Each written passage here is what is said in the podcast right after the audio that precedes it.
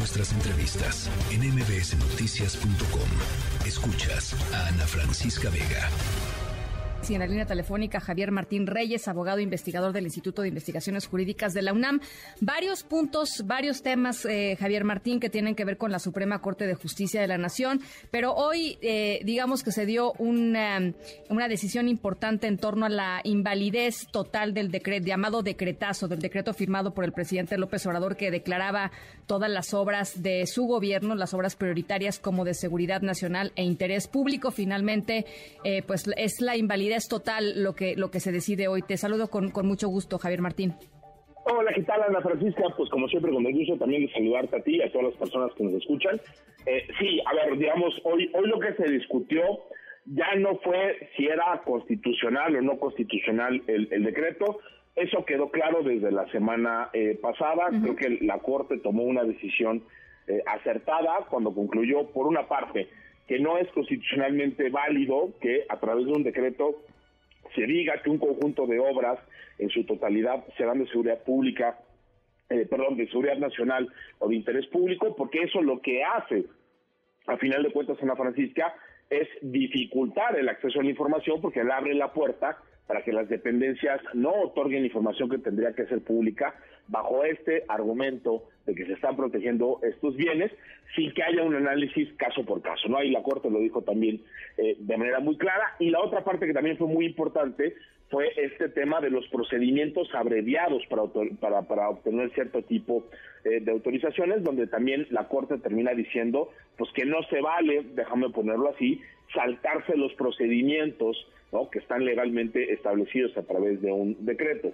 Ahora, la pregunta que tenía que contestar la Corte el día de hoy, ¿no? y que no pudo resolverse la semana pasada, era cuál, cuáles eran los alcances de esta eh, decisión. Y aquí hay algo, digamos, eh, peculiar, particular, Ana Francisca, y es que esta es una impugnación que presentó el INAI ¿no? Eh, a través de una controversia constitucional, diciendo, para simplificar mucho las cosas, de que ese decreto del presidente invadía la esfera de competencias y atribuciones que le correspondía eh, al INAI.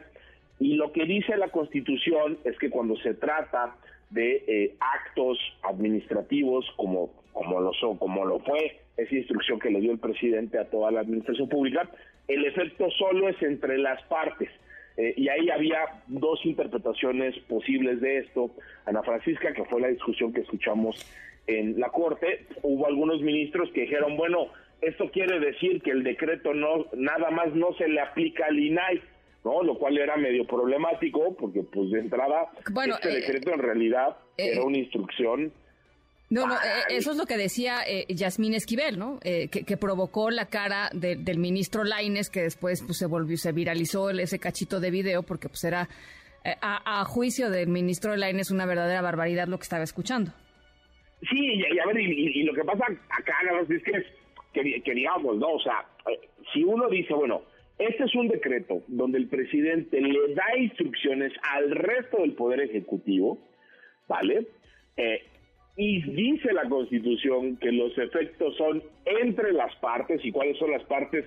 Pues el Ejecutivo y el INAI, esto lo aplica tanto al Ejecutivo y al INAI, y pues si se cae la instrucción que dio el presidente para el Ejecutivo, porque el Ejecutivo fue parte del, litigio, pues desaparece, déjame ponerlo aquí, la instrucción o se invalida la, eh, la, instrucción.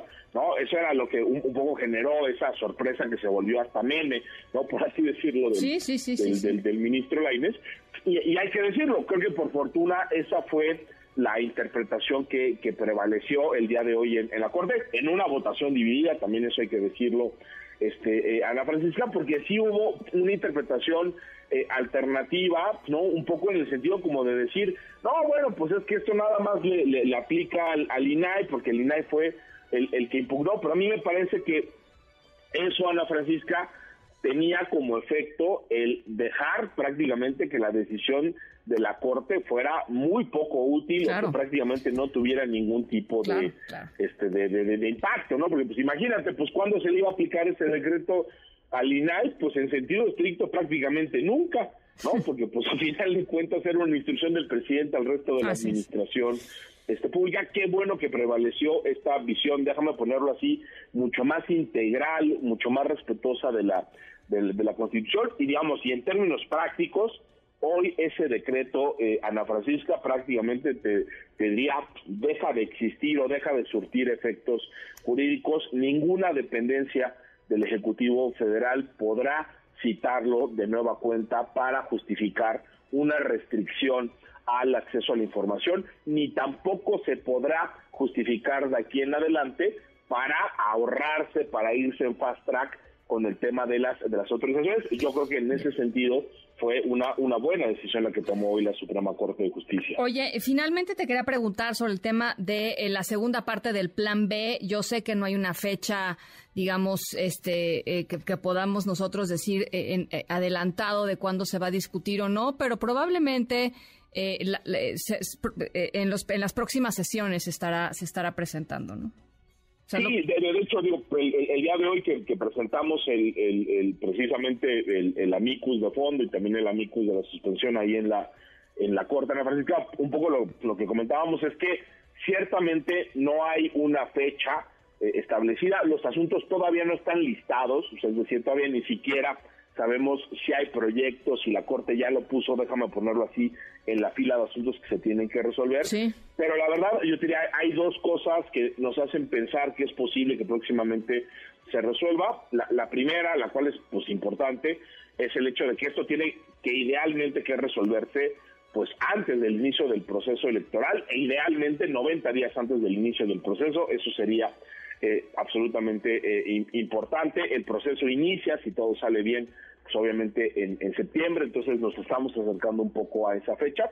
Y lo segundo también hay que decirlo, Ana Francisca, y era un poco lo que decía Ricardo Becerra en este eh, audio que, que reproducían ahorita ustedes, es el hecho de que, caray, la Corte tiene todos los elementos para invalidar la segunda parte del Plan B, porque por fortuna hay muchísimos precedentes donde la Corte ha dicho que estas violaciones al procedimiento legislativo pueden generar la invalidez total del decreto y por fortuna hubo nueve votos por la invalidez de la primera parte del plan este B. La verdad es que prácticamente todos esos vicios ¿no? que se presentaron respecto de la primera parte están presentes en, en la segunda y ojalá muy pronto podamos ver eh, un proyecto del ministro Laines que sea sometido a discusión en el, en el Pleno y yo creo que hay, déjame ponerlo así, una expectativa razonablemente optimista de que la Corte sea consistente con sus propios precedentes a pesar de las enormes presiones y que eso eventualmente genere la invalidez total del decreto. Bueno, pues ya lo estaremos eh, conversando en cuanto en cuanto ello vaya sucediendo. Javier Martín, como siempre, muchísimas gracias, que tengas una excelente semana. Que todo vaya bien. Al, contrario, un abrazo fuerte, Ana Francisca, que estés muy bien.